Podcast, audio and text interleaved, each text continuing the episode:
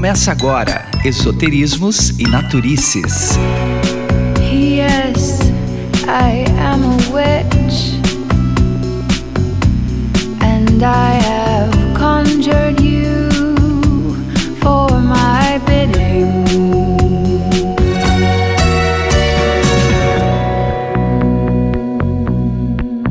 Começamos mais um episódio do Esoterismos e Naturices e hoje a gente veio falar do assunto polêmico, a Era de Aquário.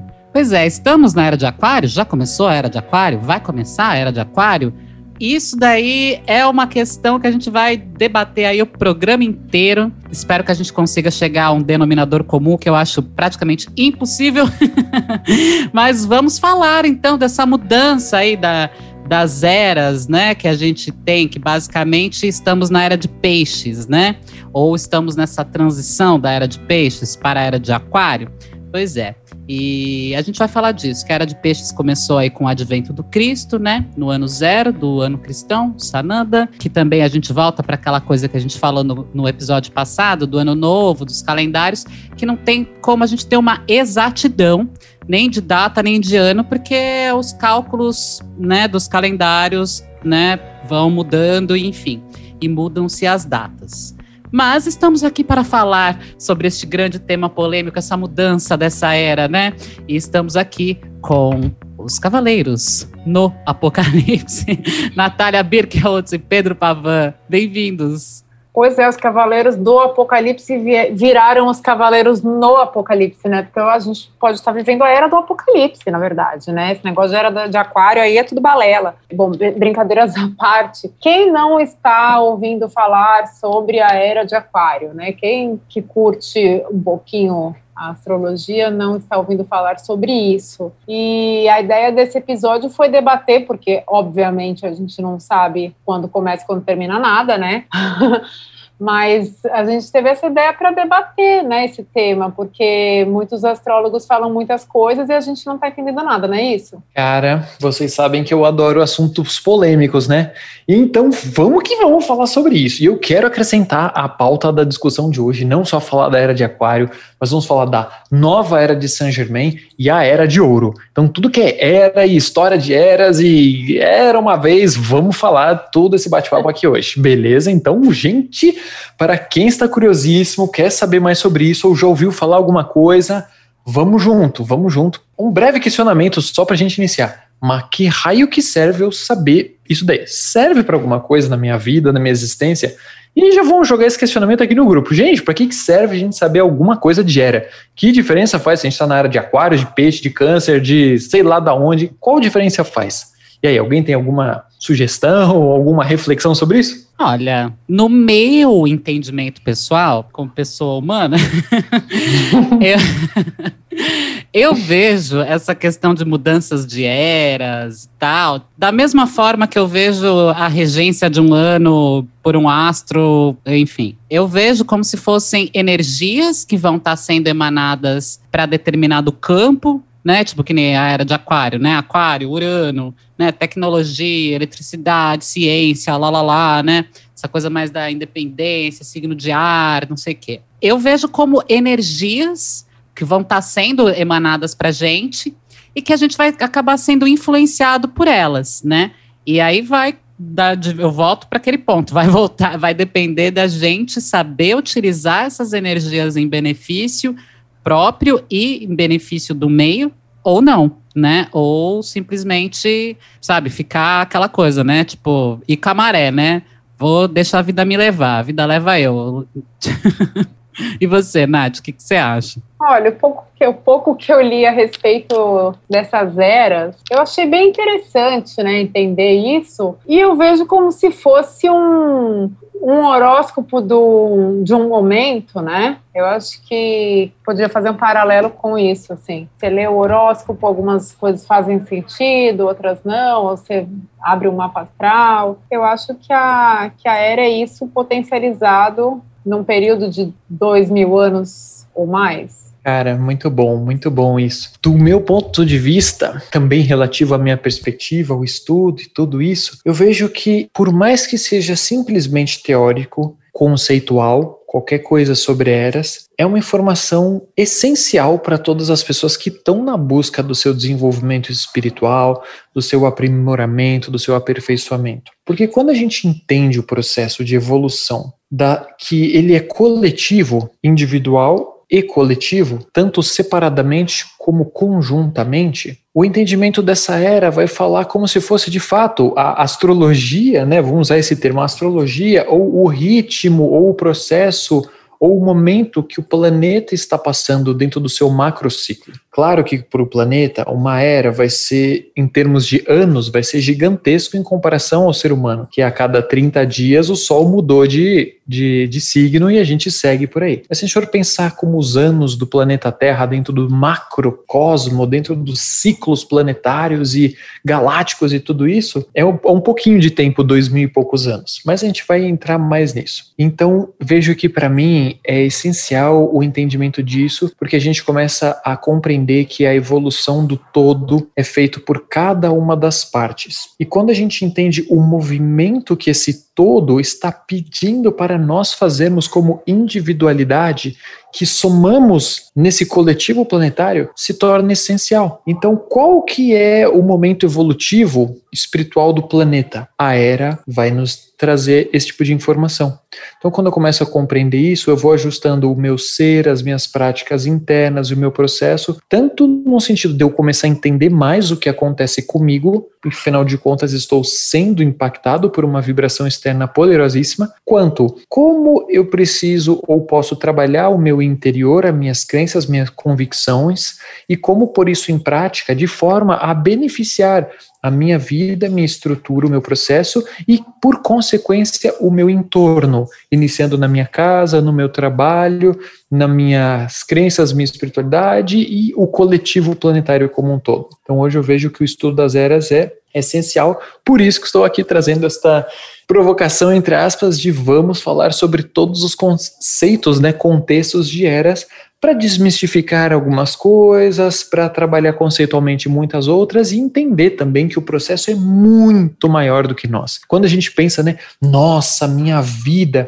tá, sua vida que é tipo 60, 70, 80, 90, 100 anos que seja, não significa nada para o planeta Terra praticamente. Então, quando a gente observa essa magnitude do processo evolutivo do todo, nossa, a gente começa a entender qual que é o nosso lugar, né? Que é tipo um grãozinho de areia.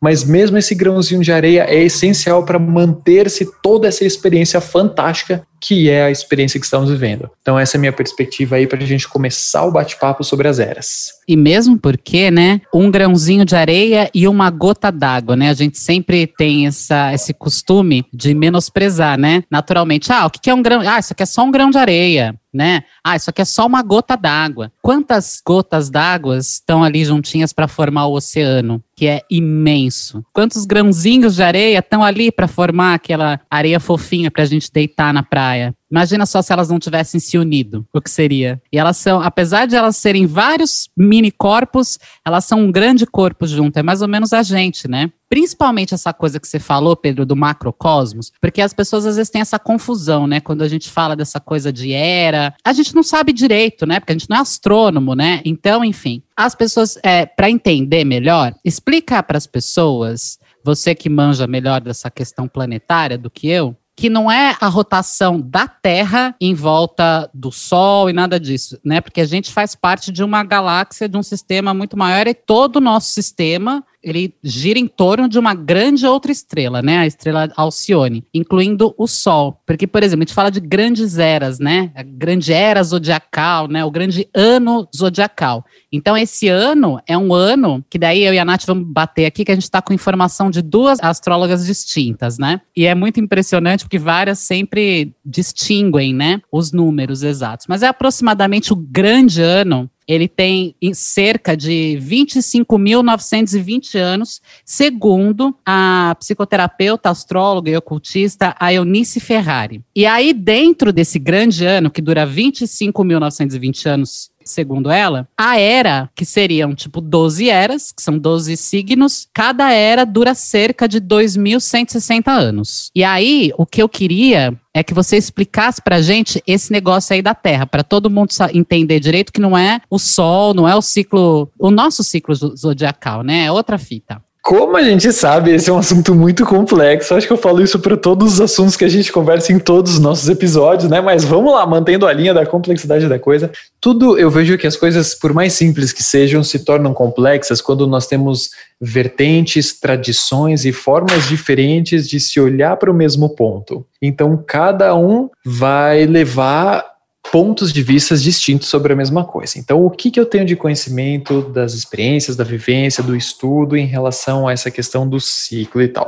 Você citou né, um ciclo de 25 mil anos e pouquinhos, acho que a gente vai falar mais sobre isso aqui hoje, mas enfim, esse aproximadamente 26 mil anos que é trazido, do ponto de vista estelar, cósmico, espiritual, representa um ano galáctico do nosso setor aqui. Então vamos lá. A cada 26 mil anos aproximadamente, o nosso sistema solar, como uma unidade, circunda uma outra estrela a qual o nosso sistema está vinculado. Então vamos pensar: o planeta gira em torno do Sol, o Sol gira em torno de uma outra estrela, que é a estrela de Alcione. Do ponto de vista terrestre, essa estrela foi associado pelos astrônomos antigos a Pleiades. Hoje, com a descoberta do Hubble, a gente já sabe que Alcione não é uma estrela da constelação de Pleias. Do ponto de vista da Terra, olhando para o céu, a gente vê a constelação, mas tem um, uma questão de um erro de distanciamento estelar e essa coisa toda. Enfim, Alcione não é uma estrela da constelação de Pleiades.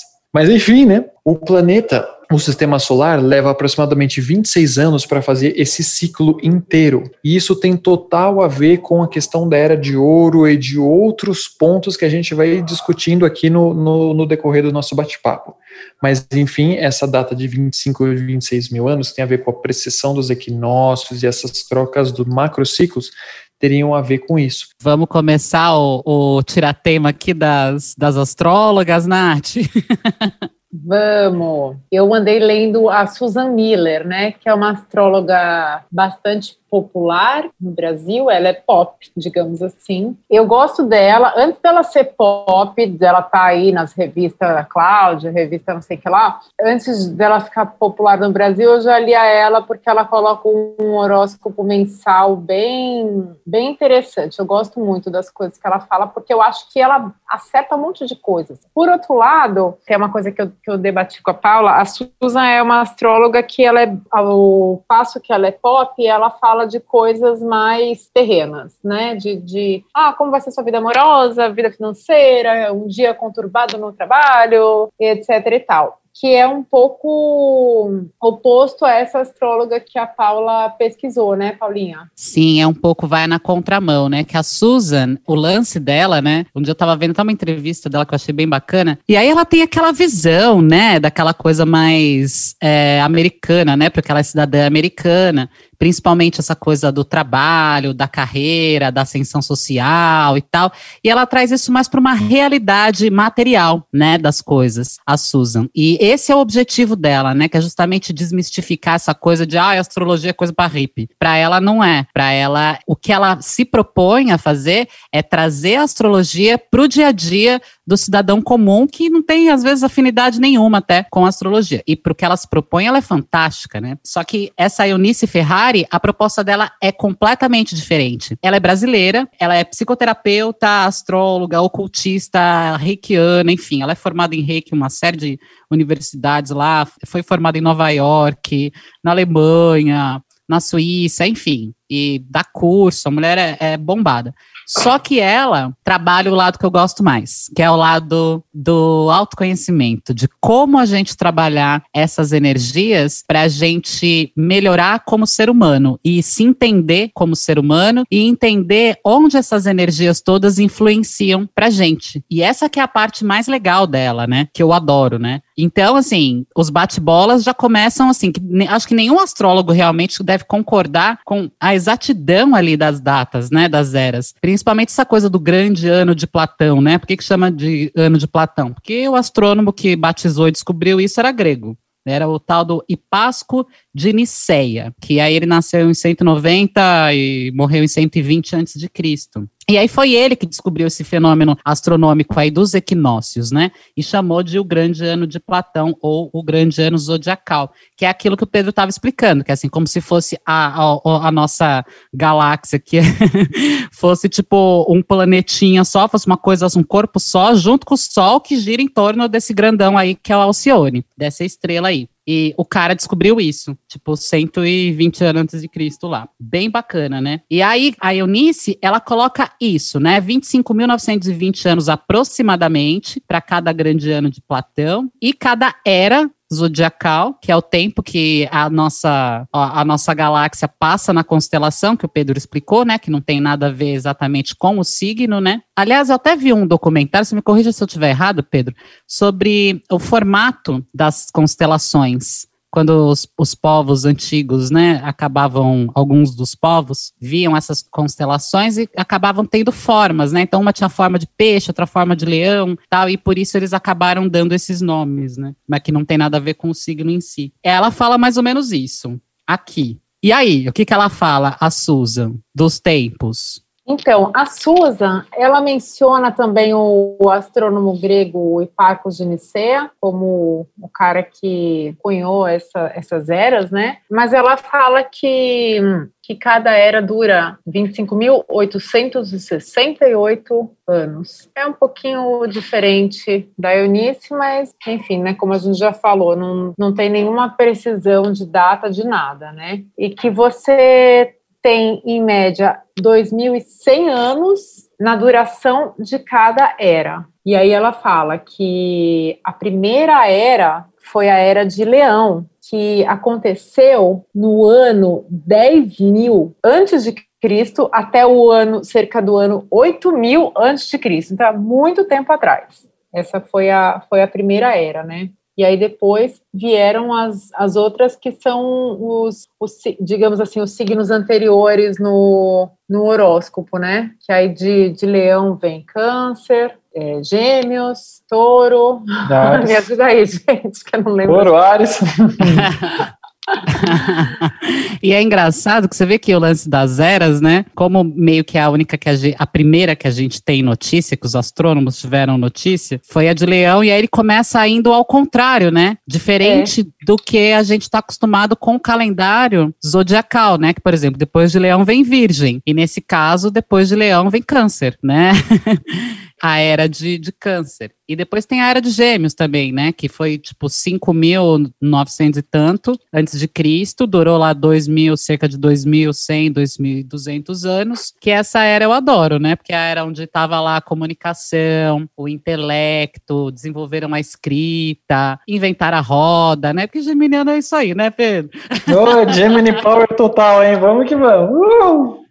Inclusive, foi nessa era aí que apareceu o Hermes Trismegisto, que foi, segundo os egípcios, né, o cara que trouxe, era o portador do conhecimento, né, da escrita, da sabedoria e tudo mais, que também pode remeter a Mercúrio, né, que é o, o, regente de gêmeos, né, mas é isso. Então, cada era, apesar de, de durar todo esse tempo e o lance da constelação, ela acaba trazendo é, algumas particularidades de cada constelação de cada signo pra gente. Então, uma coisa que eu amei, que eu amei, eu achei tudo, que a Eunice Ferrari falou, porque em nenhum momento ela falou entramos ou não entramos na era. Ela tá tipo assim, estamos aí em transição, estamos recebendo essa energia, não sabemos quando exatamente vai começar, né? Uns dizem que vai começar, sei lá, em, no ano 26 mil, enfim. Teve gente que já falou que começou lá com a Revolução Francesa, em 1700 e pouco.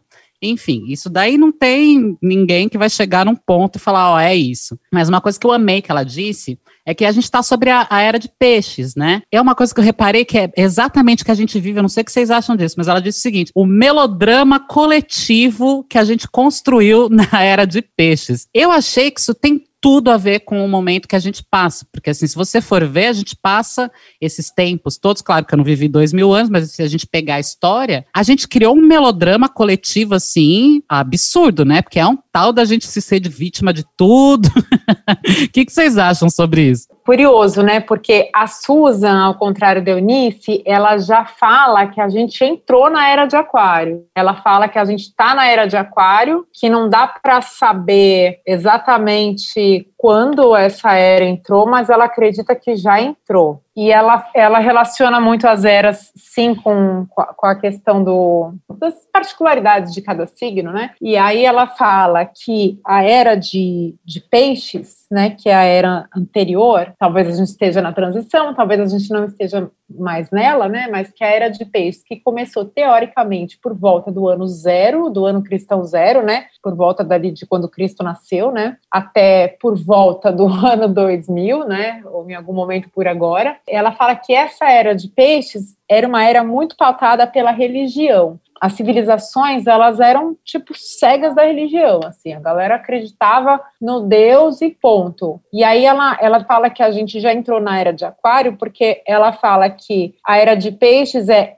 a frase da era de Peixes é eu acredito e a frase da era de Aquário é me prove cientificamente. Então, ela acha que a gente está nessa fase já, do tipo, ah, claro, né, tem, muitas pessoas são religiosas ainda, óbvio, mas que a gente já está numa fase de contestar algumas coisas e pedir provas científicas, né? Por isso que ela, que ela acha que a gente já está entrando na era de aquário, porque é uma era que, que tem a ver com ciência, tecnologia, velocidade de informação, enfim, ela vê isso. Do meu ponto de vista, é inconclusivo, né? Claramente, porque cada tradição, como vocês estão trazendo aí, duas estudiosas, que eu não conheço né, o trabalho delas, mas enfim, duas estudiosas apontando tudo que eu já vi, também apontando coisa aqui, coisa lá, é inconclusivo. Até se a gente for pensar o, a questão dos calendários, como a gente discutiu muito no nosso episódio passado, não dá para a gente saber a veracidade, a data, onde que a gente está e o que está valendo, o que, que não está valendo. E no meio do caminho teve um maluco que mudou o calendário,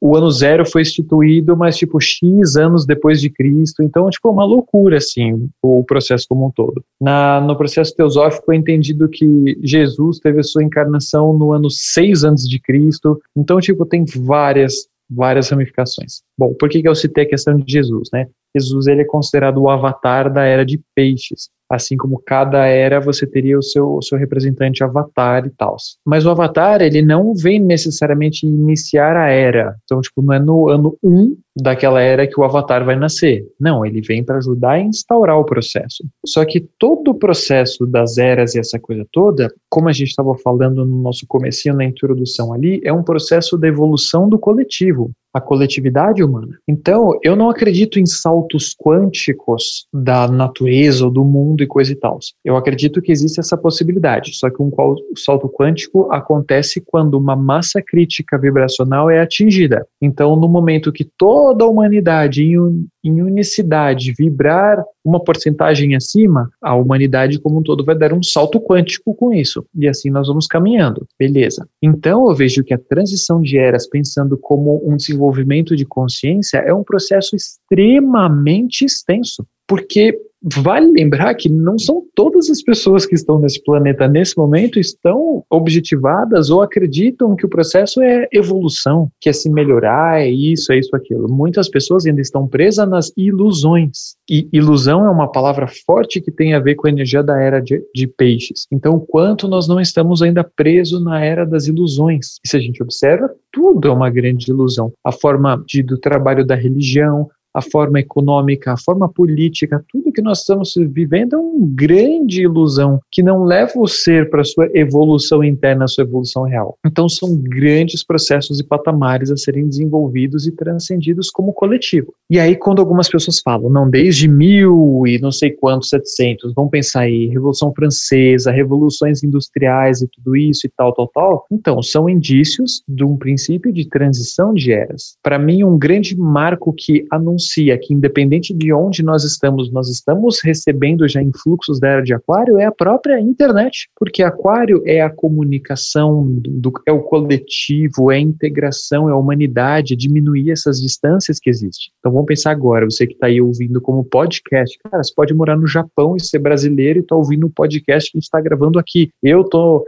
num lugar em São Paulo, a Paula, o Baca, toda a equipe, cada um está em um lugar Então, tipo, tudo isso faz parte do que vai se desenvolver como a era de aquário. Então, acredito sim que nós já estamos recebendo influxos disso daí. E agora a grande questão é como nós vamos utilizar isso para o crescimento e desenvolvimento dessa humanidade, que inicia no nosso nível interno. Então, o que, que eu posso utilizar? Vamos dizer, a internet, a força da inovação. E a grande questão que eu vejo que o ponto central da transição das eras é o seguinte: na era de peixes ainda se fala da individualidade. A grande transição é o coletivo. Então, o que você faz para você? O que você faz na sua vida? O que você constrói é algo que serve para a sua individualidade ou é algo que se soma ao coletivo com uma força e um potencial de transmutação consciencial do todo? Então, acho que essas são palavras muito importantes. O, pegando aqui o nosso podcast como um exemplo, é o nosso podcast ele tem tudo a ver com a era, a nova era, a era de Aquário, porque são três pessoas extremamente diferentes que se conheceram tipo assim por indicações, pessoas a gente sentou um dia fez uma reunião, lá, lá, lá, vamos fazer, vamos, vamos, vamos, vamos,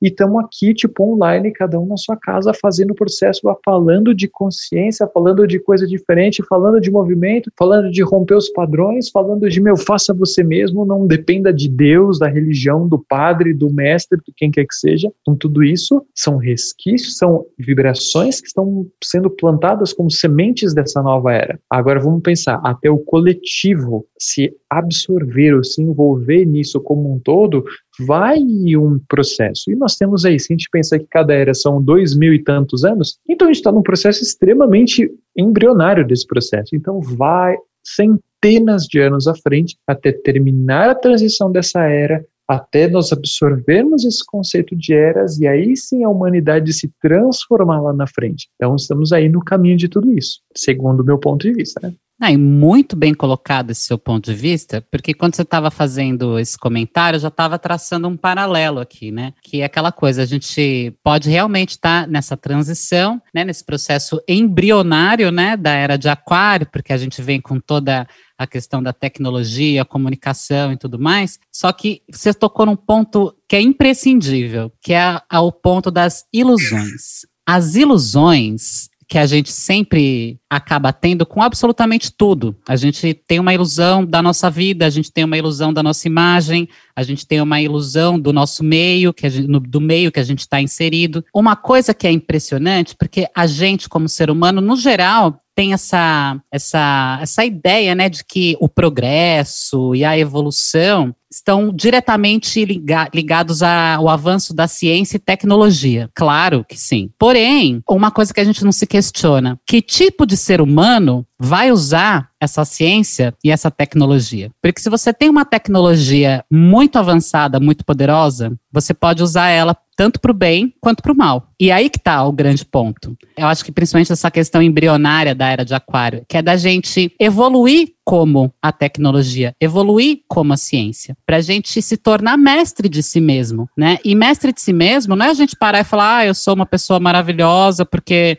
eu medito todos os dias, eu defumo a casa, sendo incenso, ah, lá, lá, lá, sabe, faço caridade. Sabe, caridade é uma palavra que eu particularmente eu detesto, né? Eu acho que, que caridade para mim ela soa como, ah, eu estou num patamar acima que você eu vou te dar o que me sobra. Eu gosto de solidariedade, que eu vou dividir com você o que eu tenho. E, mas isso é um conceito meu. E aí é essa é a grande questão. Vamos entrar na área de aquário com muita tecnologia, com o avanço da ciência, mas e o avanço do homem? O homem evoluiu, a gente como sociedade, de verdade, a gente está evoluindo, a gente está interessado nisso? A gente está criando essa ideia de querer se tornar um ser humano melhor para a gente melhorar o nosso meio e ajudar as outras pessoas a melhorarem, ou a gente quer se tornar um ser humano melhor só para se sentir melhor que o coleguinha, para massagear o nosso ego? Esse é um grande questionamento que a gente tem que fazer, sempre para a gente mesmo, porque todos nós sofremos com o nosso ego adoecido, né? Por mais que o, o sistema imunológico do seu ego seja bom, vira e mexe e fica gripado. Não adianta, todos nós temos essa luta que é diária com o nosso próprio ego. E acho que essa que é a grande sacada da era de aquário, literalmente. A gente ter o advento da tecnologia, do avanço da ciência, da máquina, mas a gente tem que avançar o homem, a gente tem que avançar a nossa consciência, a gente tem que se entender como parte de um todo. A gente não pode ser egoísta do jeito que a gente sempre é. Então, eu acho que essa questão é muito importante. E aí, eu acho que além da era do aquário, com essa questão da, da, da evolução do homem, eu acho que dá para fazer um link com essa coisa que você começou a falar, da era de Saint-Germain, da era de ouro, de acordo com a espiritualidade. Super, vamos fazer uns links com essa coisa toda. Olha, eu sou super partidário que o processo de evolução ele é interno e vamos evoluir a humanidade. Eu vejo que a tecnologia ela é neutra, ela não é boa, ela não é ruim. A internet não é boa, não é ruim. Tem gente que vai usar a internet para fazer coisa besteira, tem gente que vai usar para fazer coisas muito boas. Então eu vejo que as ferramentas são muito neutras. Assim como a magia, porque antes de ter a tecnologia, a forma de trocar, de se conectar, de muitas formas era a magia, que também é neutra, assim como tudo, né? Todo elemento ele é, ele é uma base neutra que pode ser utilizado através do carregamento energético que nós temos. Por isso que é muito sensível e até a gente discutiu isso um pouco nos episódios passados, quando eu vou fazer minha defumação, minha macumbinha, mesmo que seja de prosperidade e com uma boa intenção, aquilo que eu carrego é o que pá, entra de energia naquilo que eu estou fazendo, porque o elemento é neutro. Beleza. Vamos entrar aí nessa questão da era de ouro e era de Saint Germain e tudo mais. Bom, começou que eu ouvia pela primeira vez, ah, nova era de ouro de Saint Germain, Saint Germain é o patrono da era de aquário. Então se liga nisso daí. E cara, são três coisas diferentes. Era de aquário, é isso que a gente está falando. Precessão dos equinócios e tal, tal, tal, tal, tal. Agora vamos falar, era de ouro. Da onde que vem isso? Bom, na tradição hindu, é dividido em quatro grandes eras: a era de ferro, de bronze, de prata e de ouro. Então é daí que vem o conceito da Era de Ouro, que seriam quatro estágios em que a consciência da humanidade vai transitando no seu processo evolutivo. Então passa-se X tempo na Era de Ouro daquela humanidade, X tempo na de prata, de bronze e de ferro. No caso, nós agora estamos no chamado Kali Yuga, que é a Idade de Ferro. Então nós estamos, que tem a ver muito com esse processo que é dito no Espiritismo como provas e expiações,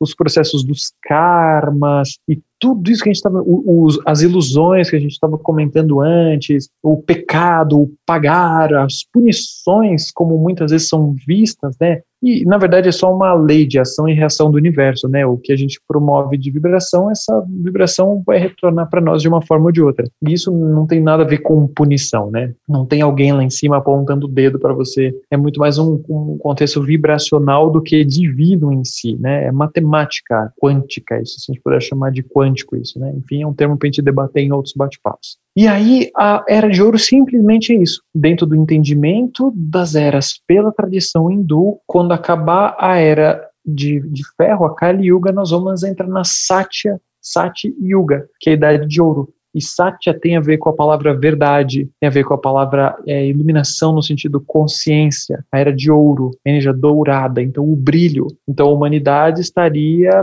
num movimento para fechar Kali Yuga, para transcender e entrar numa era de ouro. E aí eu acredito que para a gente fazer isso a nível de humanidade, nós vamos fazer o nosso salto quântico coletivo. Para isso, cada um tem que fazer o seu trabalho interno para nós evoluirmos como um todo, né? Pensando aí consciência, ok? Então, isso daí tem a ver com a era de ouro. Algumas linhas fazem essa associação que essa era de ouro está diretamente relacionado ao cinturão de fótons da estrela Alcione. Lembra que nós falamos do que o planeta Terra, o sistema solar anda em volta de uma outra estrela Alcione, e também é entendido que essa estrela tem um cinturão de fótons. Fótons é uma partícula que existe dentro do dentro do dentro dos átomos, que tem a ver com a, a partícula de luz efetivamente. Então, supostamente, esse cinturão de luz ao redor da estrela de Alcione configuraria a Era de Ouro. Então, no momento em que a humanidade está, o planeta Terra, o sistema solar está dentro desse cinturão de fótons, seria a Era de Ouro. E isso dentro de algumas interpretações. Eu, pessoalmente, discordo disso e vejo que a Era de Ouro, quer dizer, o cinturão de fótons corresponde a uma outra etapa do processo, que aí a gente vai falar agora. Era de Saint Germain. Muito bem. O que, que acontece? Segundo os estudos quânticos, em 1987,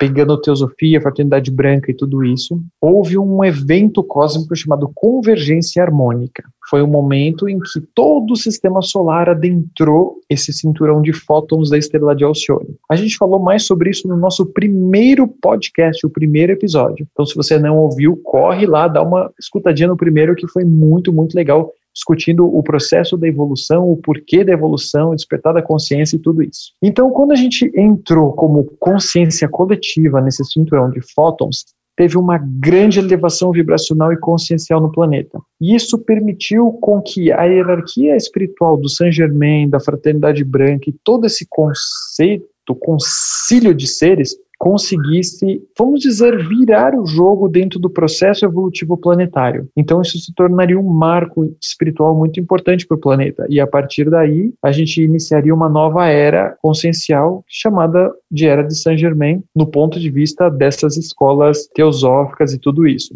Então nós teríamos hoje no cargo de administradores, de instrutores planetários, a energia do próprio Conde de Saint-Germain, e uma outra entidade chamada Kutumi, da linha indiana e tudo do Oriente, né, linhas do Oriente, que seriam os patronos e professores espirituais do planeta Terra, que seriam os responsáveis pela evolução e seriam a, os, um dos principais seres e professores que ajudariam nessas transições de era de Aquário, de era de ouro e tudo isso. Então, é todo esse emaranhado de informações para montar todo esse set de consciência a ser desenvolvido. E olha como isso, por mais que seja simples conceitualmente, em termos gerais, isso é bastante complexo. E isso é muito interessante, porque a gente tem uma noção, uma ilusão, vou usar essa palavra por causa da era de peixes que a gente está saindo, de que a espiritualidade é tudo, pode tudo, e que Deus faz tudo, e que todo mundo resolve tudo. E o processo não é tão simples assim. Existem várias leis e uma matemática do processo evolutivo. Então não é simplesmente as entidades de luz chegarem, apertarem os botões e curar e consertar tudo. Porque o desequilíbrio que a gente vê, enxerga, entende e percebe no mundo é o desequilíbrio que existe dentro de nós, certo?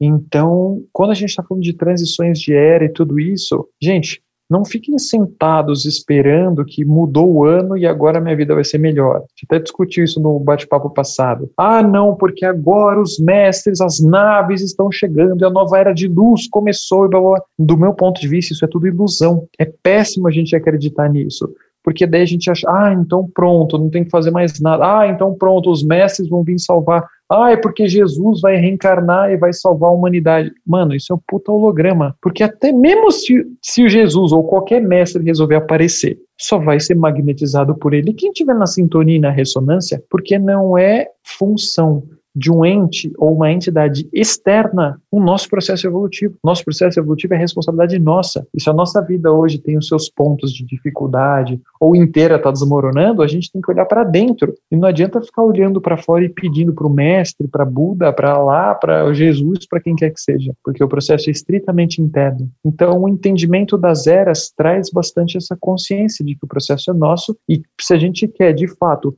acompanhar essa esse crescimento, esse desenvolvimento que o todo está envolvido, nós precisamos fazer a nossa parte para ressoar, entrar na sintonia. E aí nós entramos na grande onda construtiva da era de Aquário, beleza? Então é isso aí que eu conheço, que eu estudei, já percebi, conversei com a galera sobre essa, essas eras. Vocês já ouviram falar alguma coisa sobre isso? Esses nomes são familiares a vocês? Como é que vocês estão sentindo, meninas? Eu conheço bastante, assim, de ouvir falar sobre a Era de Ouro de São Germain. Inclusive, é uma dúvida que eu até tirar com você agora, sobre essa questão do São Germain está sempre ligado à transmutação, ao raio violeta. Eu não sei se isso confere, mas eu sempre vejo essa informação e sempre uso dela para ajudar nessa coisa da transmutação. E a transmutação é o primeiro passo, né, da gente, quer dizer, não é o primeiro passo, né, mas faz parte do processo, quando a gente toma consciência, né, do, da, da nossa sombra, do nosso dever, que a gente acha que a gente só tem direitos, mas a gente tem deveres também,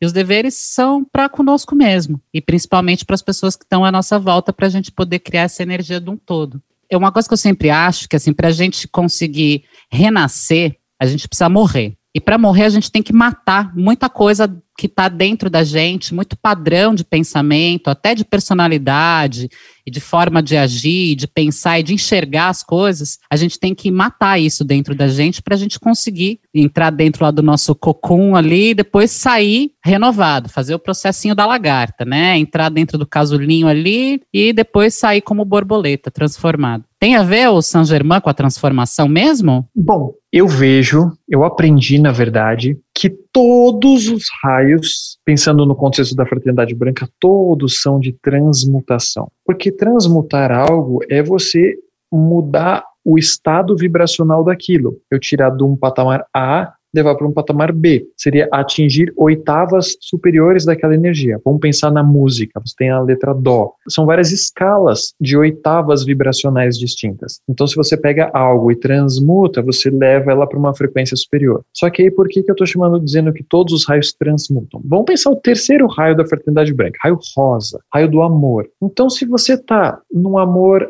de apego, num sofrimento, num rancor, numa mágoa, e você consegue mudar esse seu estado interno, transformar essa sua energia através da consciência amorosa, é a força do amor, do terceiro raio que está te ajudando a transmutar, certo? Então todos os raios vão ajudar na transmutação. O sétimo raio, a transmutação que ele propõe, é o próprio processo da consciência, da ascensão. Quando você vai trabalhar, olha só os valores a serem trabalhados ali: o perdão, a compaixão, a misericórdia. Então, quando a gente atinge esse nível de do amor incondicional, do, do processo interno, a gente consegue fazer a transmutação dentro da frequência do sétimo raio. E aí você tem a libertação que vem com o oitavo raio branco, que é o soque e liberdade, as entidades que trabalham ali, o próprio conceito de libertação. Então, em termos gerais, sim, o sétimo raio vai trabalhar a transmutação como todos os outros. É que popularmente criou-se esse conceito de que ah, o raio violeta é o raio da transmutação. Ok, ele transmuta, mas é isso, né?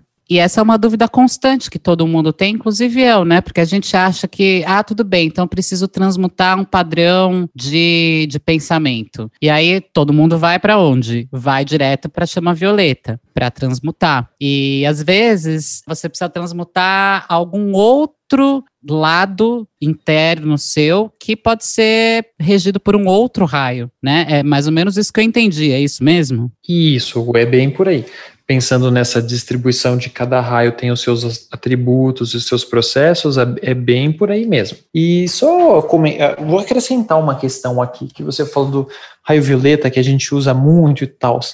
A energia do violeta é uma energia que tem que ser prestado muita atenção, porque é o seguinte, ela tem duas faces tem a face do amor e a face do rigor. Então, o que que, que que é? Por exemplo, eu tô com um problema na minha vida. Aí, meu, vamos, Saint Germain me ajuda aí, vamos transmutar esse negócio que, pelo amor de Deus, não dá, né? Eu viver assim, cadê meus, sei lá, meus clientes? Ou, meu, essa doença que não passa, ou, ai, meu relacionamento é uma merda. Me ajuda a transmutar esses sentimentos aí. Quando a gente tá nessa impaciência, nessa enérgico, a gente está puto com a situação, a gente está entrando com uma força da espada, do rigor. E aí a gente está entrando numa transmutação de precipitação kármica, ou seja, nós estamos aumentando a intensidade do processo para que ele seja resolvido mais rápido, ou seja, pauleira total. Então vamos pensar um exemplo disso. Você tem lá a vida inteira para viver um processo de descarregamento energético da sua parte financeira.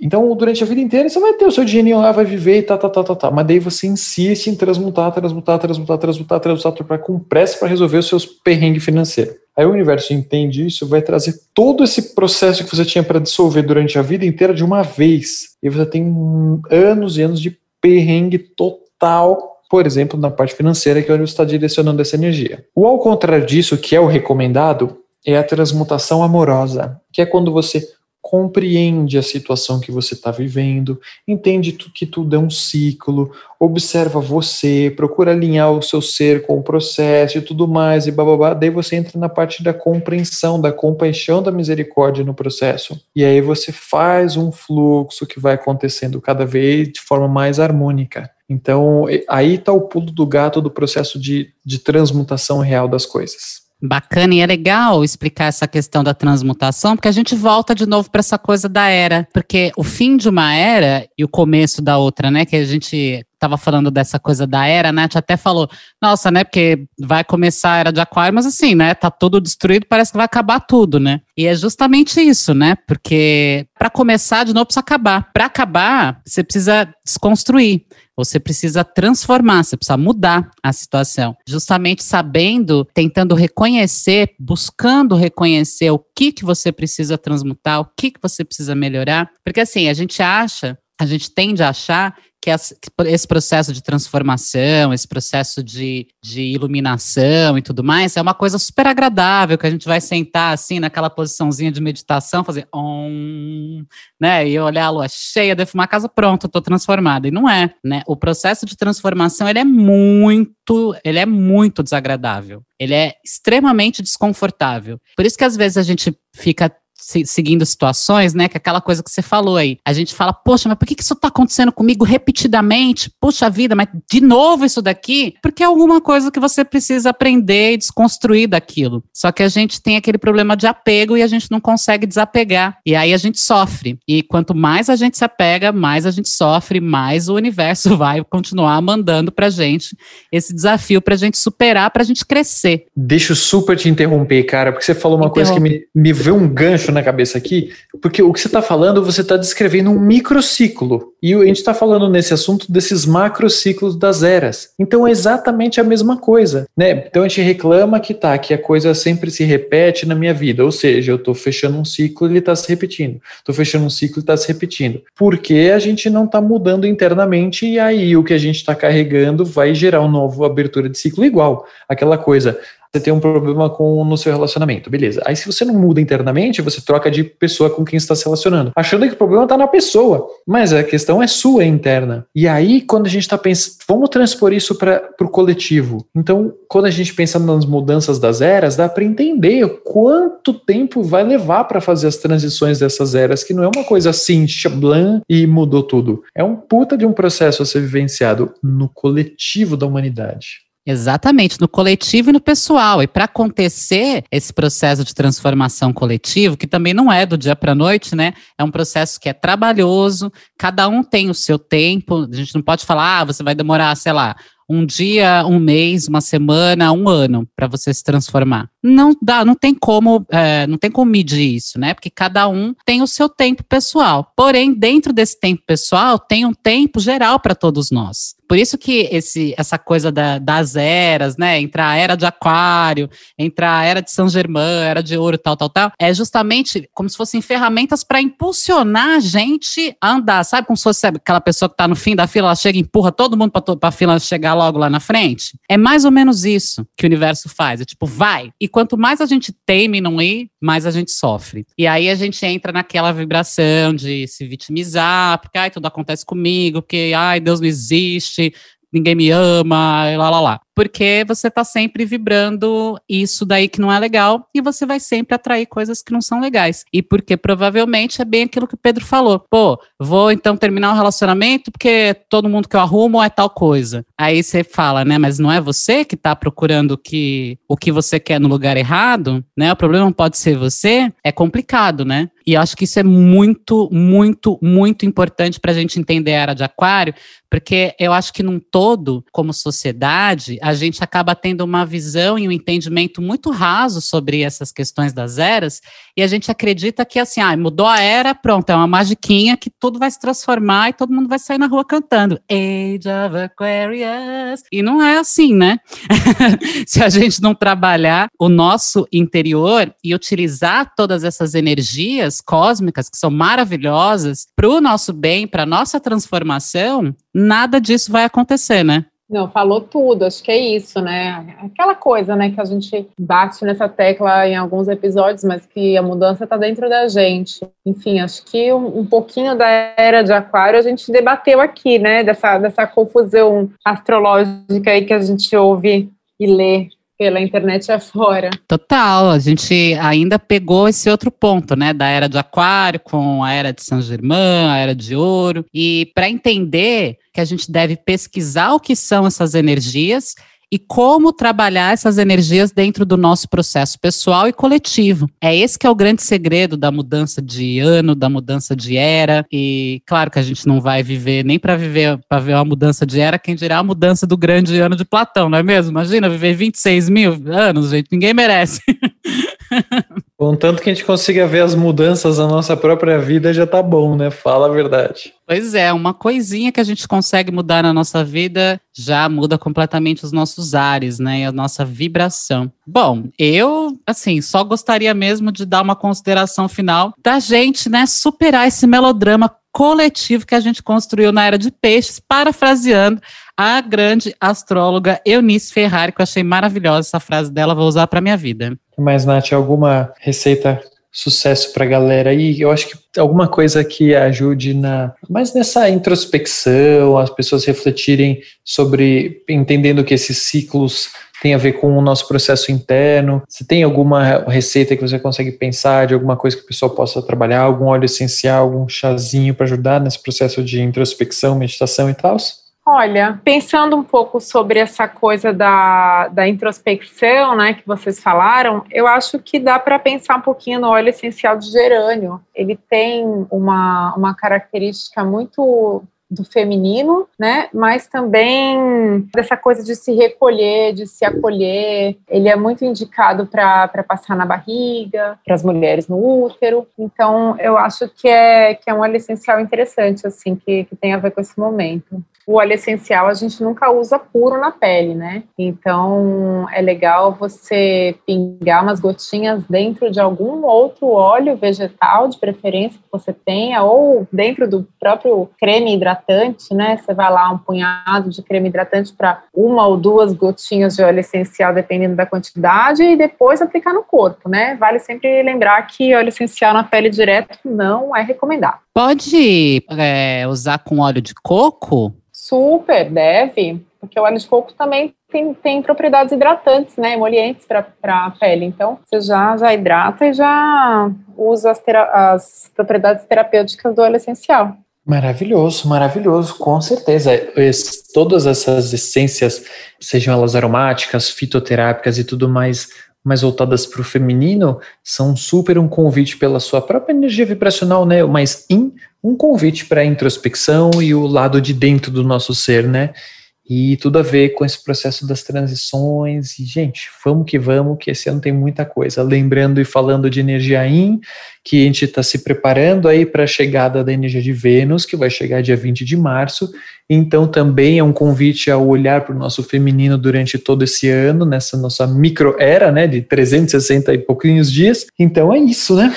Pedro, e, as, e, os cristais que você sugeriria, assim, para a gente passar por, por, esse período de transformação, trabalhar com as energias que a gente tem aí na nossa, na nossa microera, como você mesmo diz? Todos. Sugiro todos os cristais. Porque é o seguinte, eu não vejo que seja um cristal específico.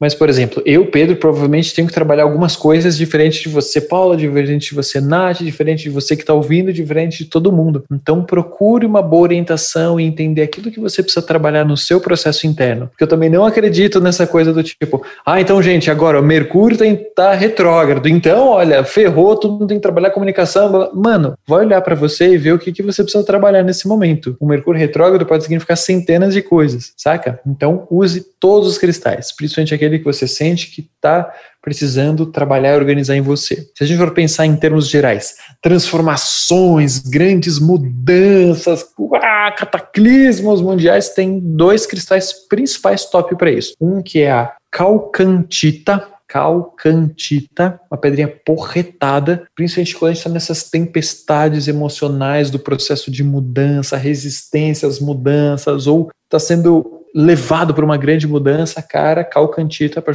ajudar a equilibrar o processo emocional e mental para seguir com a história. E também tem a Tempest Stone, pedra da tempestade, que também é conhecida como Pietercita, Pietercita, que é uma pedra fantástica também para lidar principalmente com os momentos mais tempestuosos das nossas mudanças e transformações. Então aí são duas dicas fantásticas. Infelizmente são pedras importadas e muito difíceis de encontrar, mas a gente consegue, de alguma forma ou de outra, acho que a gente consegue encontrar sim. Qualquer coisa, manda um alôzinho pra gente no nosso Instagram, Cristais Celestial. Pedro, ouvindo um podcast ali, a pedra XYZ, e aí a gente tenta encontrar ela sim. Tudo é possível, tudo é possível. É isso, acho que são duas boas dicas essas. precisando de cristais, o Pedro é a melhor indicação, porque o Pedro você pode comprar os cristais que são de verdade, né? Que não são falsificados, não são pedras, é, cristais que foram adulterados pela mão do homem, então você vai trabalhar as energias puras ali daquele mineral para você poder trabalhar o seu processo independente da fase que você se encontra do seu processo, né? Bom, com certeza a questão das pedrinhas é, é uma referência importante, porque dentro do nosso trabalho com os cristais, eu não trabalho com nenhuma pedra que seja pintada, tingida, radiada, queimada, lapidada, nem nada do tipo, nem resinas e blá blá blá. Só trabalho com cristal natural, natural, natural. E é isso então, gente. Vamos aproveitando aqui esse momento para fazer o fechamento do nosso bate-papo. Gostaria de agradecer mais uma vez aí todos vocês que estão acompanhando o nosso podcast, ouvindo nossos bate-papos e estão aqui nesse exercício da construção dessa nova era, dessa transição de era, essa era de aquário. E lembrando que isso tudo é formado pelo coletivo. Então, pensando nessa coletividade, se esses nossos bate-papos estão fazendo sentido para vocês, vou pedir aqui coletivamente que vocês possam compartilhar com seus amigos amigos ou pessoas que vocês sentem que entrariam em ressonância e sintonia aqui com o nosso trabalho, para que a gente possa ir expandindo, expandindo, expandindo cada vez mais, formando essa grande corrente de consciência e movimento da energia do universo. Beleza? Então, agradeço novamente a presença de todos e vamos que vamos! Um abração, galera! Uh!